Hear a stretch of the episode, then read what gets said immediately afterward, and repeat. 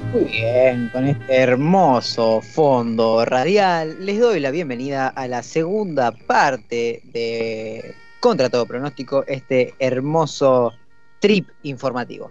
Siendo las 6.03 pm con 14 grados de sensación térmica, 67% de humedad y viento a 23 kilómetros por hora, le doy la bienvenida a mi amiga Pía Fonseca. ¿Viste, Pía, cómo aprendí? Impecable, la hora, la humedad, el viento, todo, impecable, me encantó. Bien, el viento fue de chapa. ah, mira. Muy bien, muy bien. Mira, ya, ya, mira de canchero que estás. Lo único son canicas. Va, no, basta, Nacho, pero. Qué lindo, qué lindo, qué lindo que ni, siquiera parece que, que, les hablara por afuera y me, sorprenden con estos regalos. Gracias. Dale. Pía, ¿dónde, dónde, dónde eh, tenés este, denunciado el, eh, la, la residencia? En paternal. Yo creo que ahí hay algo de Facu que tiene un poquito de razón, pero bueno, no me quiero meter. Está bien, yo no digo que sea mal, que, esté mal que sea así, pero es como que quiero ganarle en su territorio. O sea, quiero que alguien venga y me diga, eh, soy de Bernal. Y a la vuelta. Claro. Nacho, eso pasó una sola vez y se llamó María Eugenia Vidal y fue un desastre. No va a volver a pasar. no va a volver a pasar.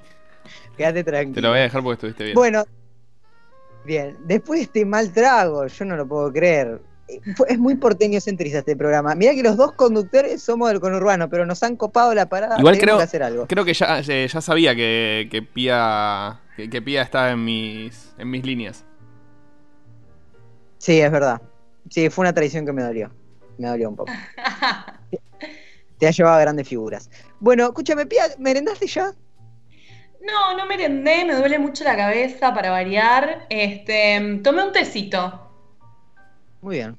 Té así, como té No, un té en hebras, muy rico, eh, para levantar un poco la energía. Muy bien. Yo en el corte voy a ir a hacerme un tecito. Tengo ganas, me diste ganas. Che, bueno, ¿de qué vamos a charlar hoy? ¿Qué me traes? ¿De qué vamos a charlar? Bueno, en, el encuentro pasado, viste que estuvimos hablando de castings, de autocastings, eh, y un poco en un momento llegamos a la conclusión de que eh, la virtualidad aceleró un poco em, su vínculo con las artes y eh, es un nuevo lenguaje el que está apareciendo y estamos aprendiendo a desarrollar con, ese, con este lenguaje y la cuarentena, bueno eh, sigue acelerando los procesos. Entonces a mí me interesaba mucho empezar a ver, bueno, de lo que hay, ¿qué vemos? ¿Qué, vemos? ¿Cómo, ¿Qué procedimientos podemos eh, definir? Y eh, aprovecho, para recordar que tenemos, si te lo perdiste, la semana pasada, no, hace 15 días, el segmento de casting que estuvimos hablando con Pia Fonseca está en Spotify, ¿no? Nos pueden encontrar como contra todo pronóstico en Spotify. Todos los programas, todas las secciones están ahí en formato podcast para que lo puedan deleitar yéndose a donde quieran, por ejemplo. Perfecto, además lo recomiendo un montón porque, bueno, eh, fue muy interesante. Yo nos aplaudo, la verdad, yo lo volví a escuchar y estuvo muy bueno. Y claro que sí, si no nos aplaudimos nosotros, aparte, ¿quién nos va a aplaudir? bueno, sí.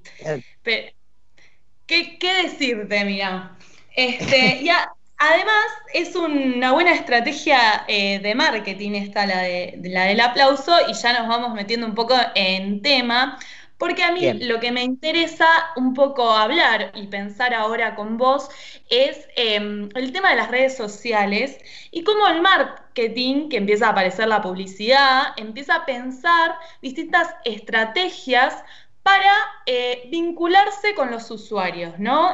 demanda la publicidad, demanda interacción con los usuarios, como mm, eh, te pide que comentes, te pide que pongas me gusta, y empiezan a aparecer distintas acciones donde vos, como usuario, tenés que pasar a un lado más, eh, si se quiere, activo, ¿no? Y en, en esto, a mí lo que me interesa es ver cómo lo fueron tomando las eh, distintas artes. Pero antes, a mí me gustaría em, repensar un poco la idea del espectador, ¿no? Así como a grandes rasgos hemos visto en, la facultad que hay eh, dos grandes conceptos de espectador, un espectador activo, ¿no? que completa con el espectáculo que, piensa y una idea del espectador pasivo que simplemente va, se entretiene y listo, que esa fue abandonada por suerte hace bastante tiempo. En cómo hacer que un espectador sea activo, bueno, eh, Aristóteles dirá una cosa alrededor de la catarsis, Brecht otra, alrededor de, de que tome conciencia de que es espectador, pero hace un tiempo ya y muy de la mano de la performance, eh, y ya me meto un poco más eh, en el teatro, quiero traer el FIBA, que cuando estuvimos con Tevi hablando del FIBA del verano de este año, yo le comenté de una obra que es El público de Mariano Pensotti, en donde lo interesante de esa obra, cuando éramos felices y, podíamos salir de nuestras casas, tremendo. Eh, tremendo. Eh, que fue este año, eso es más tremendo, fue en enero de este año. Pero bueno, la obra lo que proponía era decir, bueno, el espectador, el espectador es activo. Y si es activo, ¿qué relación tiene con el espectáculo? ¿Forma parte? ¿No forma parte? Entonces, en esa investigación que el director se, pone a buscar, eh, primero que nada, estabas en una sala de cine viendo varias películas y en la mitad te dice, bueno, salgan de la sala de cine y te llevan a escuchar una banda y empezás a caminar por la calle y en la mitad te encontrás con los espectadores de la sala de cine que estaban simultáneo eh, pasando la misma película y que llegaron a la otra esquina. Y los espectadores se ven a los espectadores. visto desde afuera, ¿qué es eh, lo teatral? Porque de repente el espectador empieza a ser parte de esa ¿no? De, esa, eh, de ese evento, de ese espectáculo. Porque si me vende, es como si me ve la vecina desde el balcón, yo parada ahí, viendo a otro grupo de personas parado ahí y una banda tocando, yo soy parte de ese espectáculo. Claro, más que un espectáculo, eh, empezaría a formar parte casi como una experiencia, una experiencia artística. Total, una, total, una experiencia artística una performance. Lo que pasa es que entrar en la definición de performance es bastante complicado. Yo hoy me sacaron cinco minutos, así que por ahí no voy a ir. Em, y sí, eh, me gusta retomar esta idea de decir, bueno, si ya sabemos que hace un tiempo se está investigando esto, ¿cómo empieza a funcionar esto en las redes sociales? Y acá me gustaría pensarlo desde los filtros en las historias de Instagram o los fake filters, no sé cómo se les dice, la verdad, que en un principio habían empezado como orejas de perro, eh, conejos, no sé qué, pero que poco a poco esa eh, realidad aumentada, que es el tipo de tecnología donde superpones efecto, imagen, sonido y demás, empezó a cobrar una, un eje más artístico, empezaron a, aparecer diseñadores en específicos sobre esas cosas. Y me gustaría traer el fenómeno que empezó a pasar a raíz de la cuarentena, que varios museos de artes, incluido el Museo Nacional de Bellas Artes, a raíz de la Asociación de Amigos, lanzaron los filtros en los que eh, vos ubicas tu rostro en eh, retratos históricos de la colección de, mm, del museo. Entonces la pregunta mm. es, eh, yo que estoy en, este, me saco la, selfie en este cuadro, ya soy, yo empiezo a, formar parte de esa situación artística. Sí, entiendo. Entiendo totalmente. Digo, uno si, si, se, si se pusiese en un rol, no sé, medio severo, si, si quisiera ser medio, en mi caso, por lo menos abogado del diablo, diría, ¿no hay una especie de profanación de las obras de arte? ¿Qué, pensarían los, los autores, los artistas de esas obras de arte? ¿No hay una banalización? Pero bueno, en, este, también sucede que en este contexto de pandemia es ese acercamiento quizás más tecnológico, más... Eh, no sé si decirle superficial, pero de otra manera, que, es lo que queda.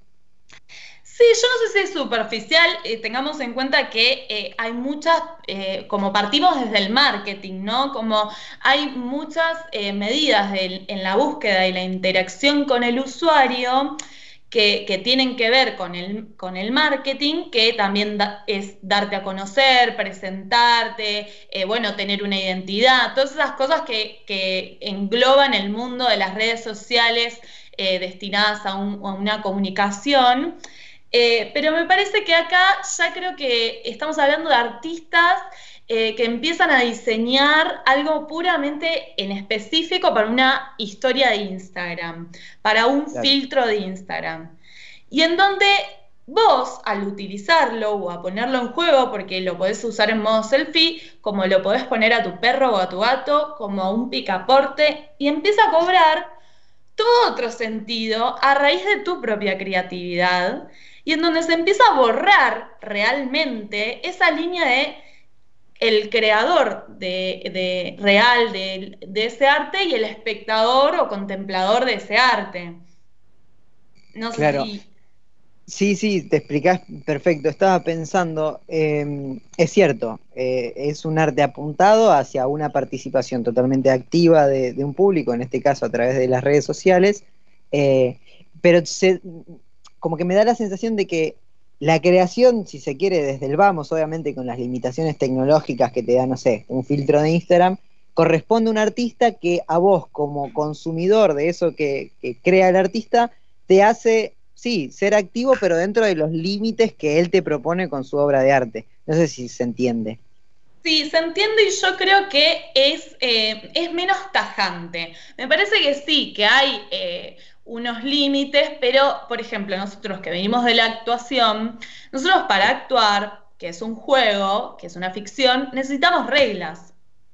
Y yo creo y entiendo que un poco la creatividad necesita de ciertas reglas para empezar a fluir. No sé, no sé si reglas o, mm, eh, ¿cómo, se dice? Em, consignas para, para, que no suene tan eh, negativo. Sí, como disparadores. Claro, como disparadores, como caminos a seguir, como por supuesto vos tenés una hoja eh, en blanco para utilizar como metáfora y ya una vez que haces una línea, ya renunciaste a un montón de otras posibilidades y abriste un montón de otras nuevas. Pero bueno, hay algo eh, de, de, que el juego arranca con, eh, con un disparador si el, disparador es una obra eh, de arte con el grito y, a mí eso me trae hacerme la selfie en mi baño o sacarle a mi perra y eso compone una otra cosa, o yo eso lo pongo en asociación a otra cosa, que eso también es interesante, porque en esa... Em, en esa línea que se está quebrando, que se, que se ve em, cada vez menos, eh, entre quien, es el artista y quien es el espectador, también empieza eh, a em, como una, una, creatividad o una, em, no sé, como, como una, un campo asociativo que tiene que ver con el con directamente el usuario o el espectador, que a veces eso uno no lo puede prever. A, veces, a, veces, los contenidos artísticos eh, dejan ese vacío para que lo complete el espectador y el espectador con sus vivencias, con su parecer, lo completa. Eh, otras veces, o acá, apareciera como un nuevo campo que, se, que se, puede ver más. Para mí eso, está muy asociado, por ejemplo, con eh, observarlo en la plataforma de TikTok. Sí. A ver, eh, ¿Por qué? ¿Por qué lo decís? Tenemos el audio, un audio que, nos presenta TikTok, porque tanto vos como yo no lo usamos, no, sabemos muy bien qué es. Eh, no sé si querés explicar primero por qué es tu asociación o pasamos al audio. No, pasemos al audio que nos expliquen qué es TikTok y ahí a ver si lo podemos vincular. Perfecto, entonces señorita, eh, le vamos a agradecer, se va a presentar ella, pero Camila Khan, eh, se va a presentar. Su usuario me pidió que lo dijera, porque se olvidó decirlo, es arroba Camila Can, como el infectólogo, en, en, TikTok, la pueden seguir ahí. Y ahora sí, señor operador, vayamos con el primer audio. Hola, ¿cómo están? Mi nombre es Camila Can, tengo 21 años y soy actriz. TikTok es una aplicación de entretenimiento y creación que se basa en subir videos de 15 segundos hasta un minuto creativos, divertidos o de la rama que vos tengas ganas de desarrollar en la aplicación. Lo que en su mayoría se hace es ir usando audios que se hacen virales o que vas encontrando, entonces vos lo, lo recreás a tu manera. Esa es una de las formas más populares, por así decirlo, de usar la aplicación TikTok. Bien, escuchamos a Camila Canle, le mandamos un saludo, gracias por esta introducción, a dos señores que si bien están en los veintitantos, no dejan de ser eso, señores, como nosotros como nosotros totalmente. Este, es más, recién hablábamos de tomarnos un té, así que es más que señores, seguro. Eh, bueno, viste que ella dijo algo muy interesante que es reproducir o, o retomar a tu manera esos audios, digamos, o, eso, o esa... Sí, esos audios. Lo interesante de esto, y TikTok, bueno, es una de las plataformas que ahora está súper en auge, eh, tuvo millones de descargas en este último tiempo, pero a mí lo que me interesa de observar TikTok es decir, em, esta relación con el texto, por ejemplo, para relacionarlo un poco más con la actuación, en donde aparece Em, el texto, para, dar un poquito de teoría rápida, em, nosotros, o en, el teatro, se toma como acción. No se toma como algo. Generalmente, uno cuando dice palabras, enuncia, enuncia acciones. Eh, lo que mal llamamos en una clase de teatro subtexto. Sí. ¿Sí? Que en Yeho, por ejemplo, es, eh, es puro subtexto, donde dicen, move la escalera y en realidad le está diciendo lo mucho que lo odia y parece que no pasa nada, pero está pasando de todo.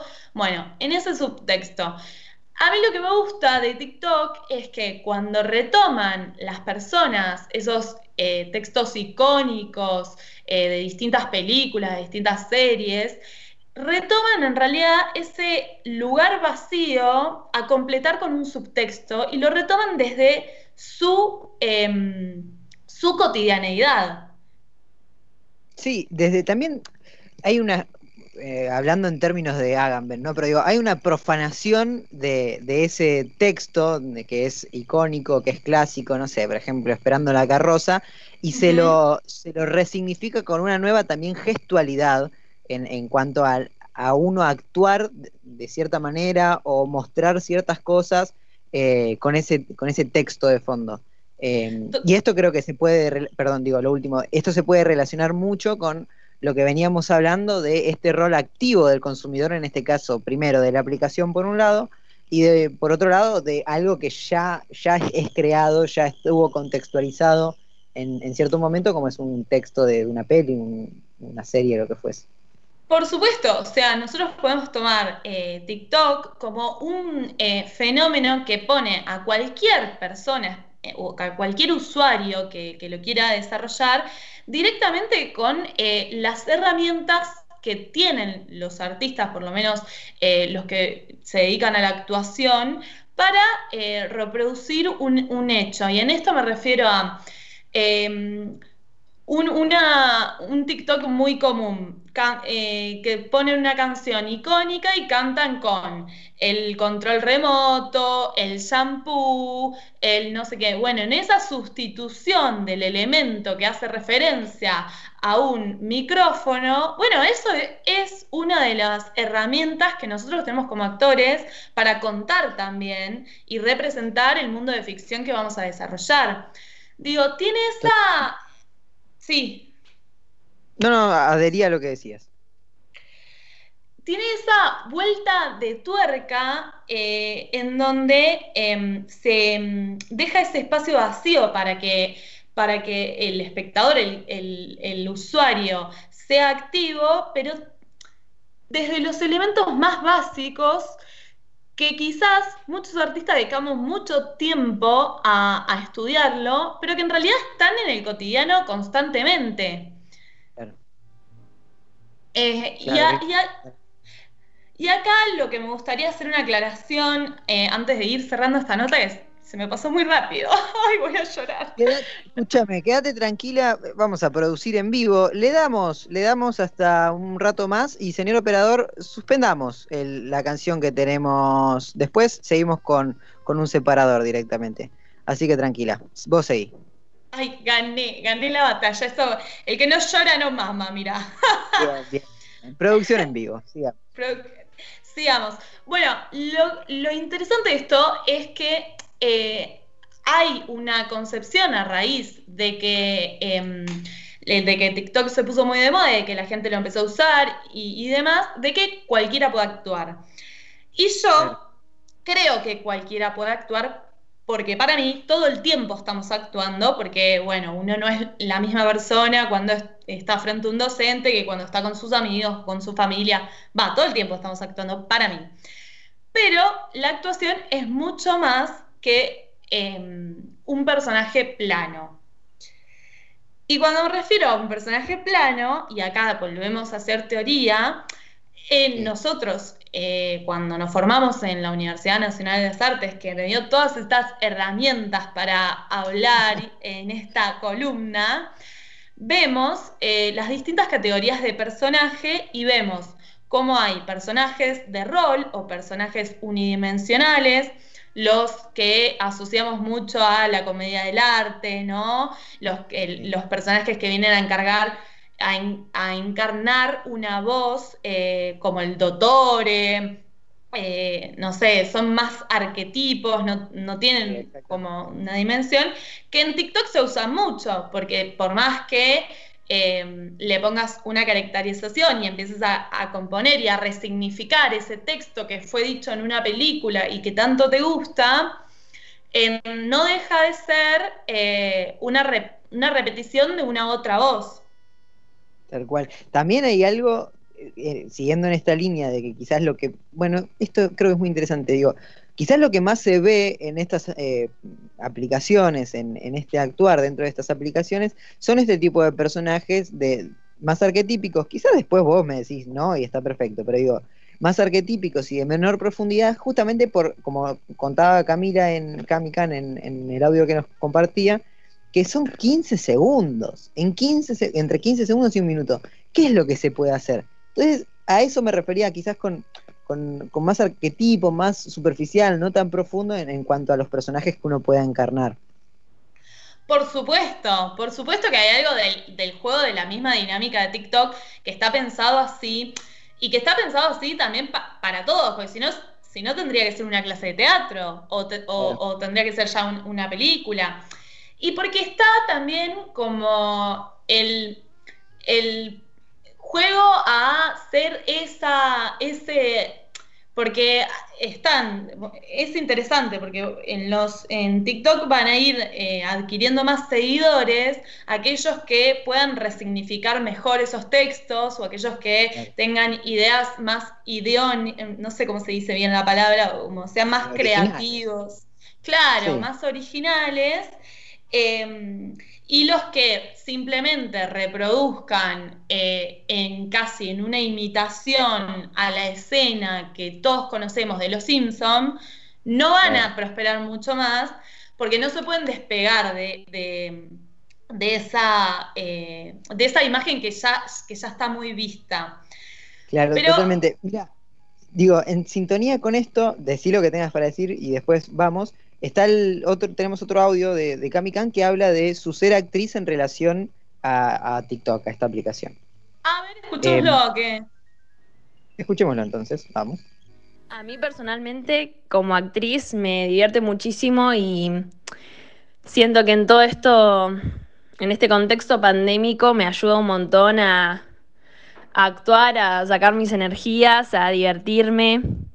Eh, y también la verdad es que me gusta recibir los comentarios de la gente, que es como el público que hay en toda esta virtualidad, ¿no?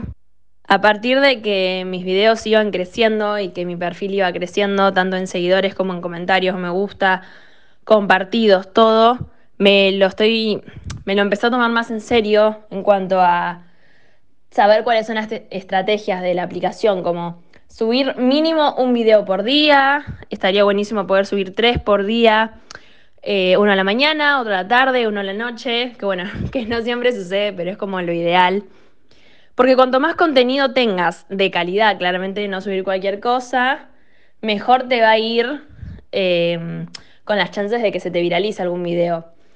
Y también lo tomo como una herramienta más de trabajo, porque creo que los artistas em, tenemos que súper aprovechar las redes sociales. Bien, ahí pasaba, ahí pasaba el, testimonio de, de Kamikan en cuanto a su relación como actriz con la aplicación. Sí, nosotros como artista perdimos Facu porque no tenemos TikTok, así que no, tenemos visibilidad. por eso estamos haciendo radio y que nos escuchan los mismos cuatro israelíes de siempre. Bueno, lo que dice ella es, em, es interesante porque habla directamente con eh, la, creatividad en casa, el estar todo el tiempo haciendo algo. Bueno, em, obviamente volvemos un poco a lo mismo, que que según cómo uses eh, los elementos, según cómo puedas observar ese subtexto, cómo lo resignifiques con una cortina de un color, eh, un elemento tal, una caracterización determinada, va a ir eh, teniendo un, una nueva, un nuevo lugar, esa pequeña escena que hagas en 15 segundos. Y por supuesto, todo eso, yo no, quiero saltearme esto, que está muy asociado también al humor. Y el humor, que, los argentinos tenemos mucho, eh, es difícil. Es muy difícil, porque requiere de mucha inteligencia, de muchas estrategias. Sí, desde ya.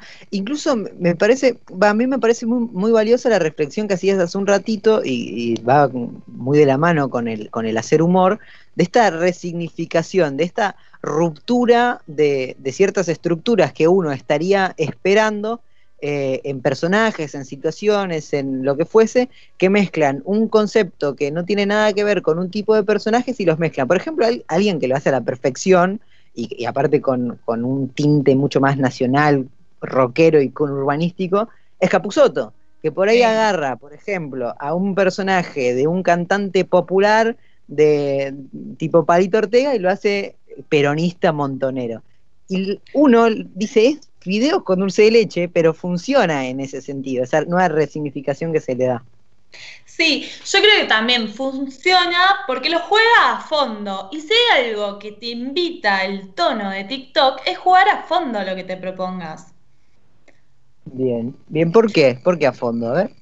Y porque hay algo de, los tonos, de, todos haciendo, hay como una exageración incluso del cuerpo, em, porque eh, tendés a, ilustrar esa voz o, algo y, que claro, por supuesto, ilustrar no es actuar, pero en esa ilustración aparecen procedimientos de la actuación que, que son de, la exageración, que son de, lo grotesco en algún punto. ¿no? no sé vos cómo has observado los pocos TikTok que habrás observado. No, no, no. No tengo TikTok, pero te he mentido, he tenido cierto acercamiento a, a la aplicación, no es que nunca haya eso. Eh, pero es cierto, es muy interesante esto de, de, alguna manera, un resurgimiento de un tono grotesco, de un tono que siempre está muy asociado a lo popular.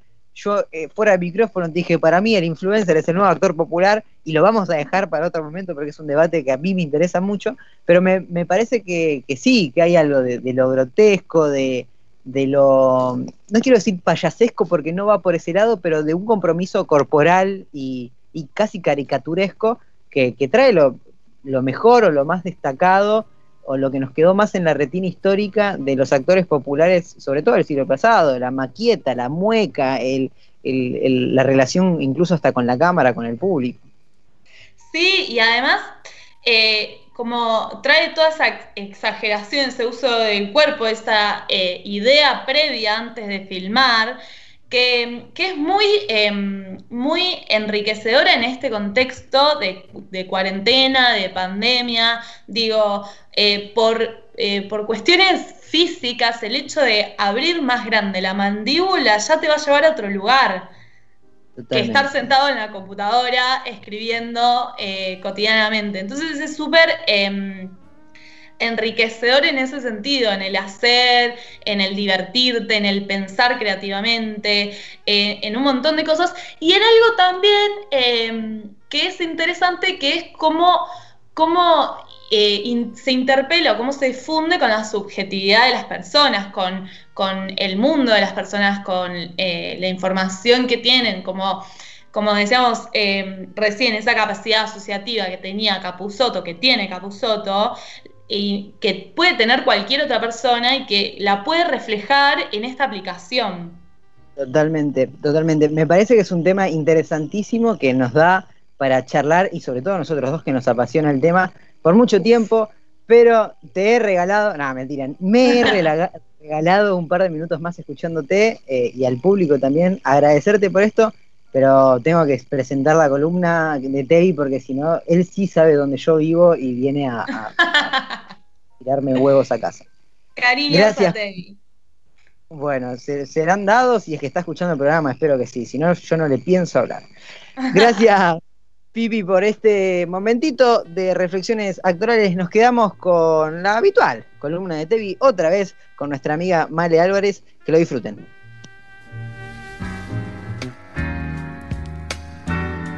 La política que se siente en el alma, en la cabeza, en los bolsillos y en los pies. Aquí, contra todo pronóstico. Un equipo que trabaja sonriente en búsqueda de primicias e historias nuevas, con el optimismo de un pequeño pueblo soleado a punto de ser arrasado por la bomba nuclear de las obligaciones mundanas. Continuamos aquí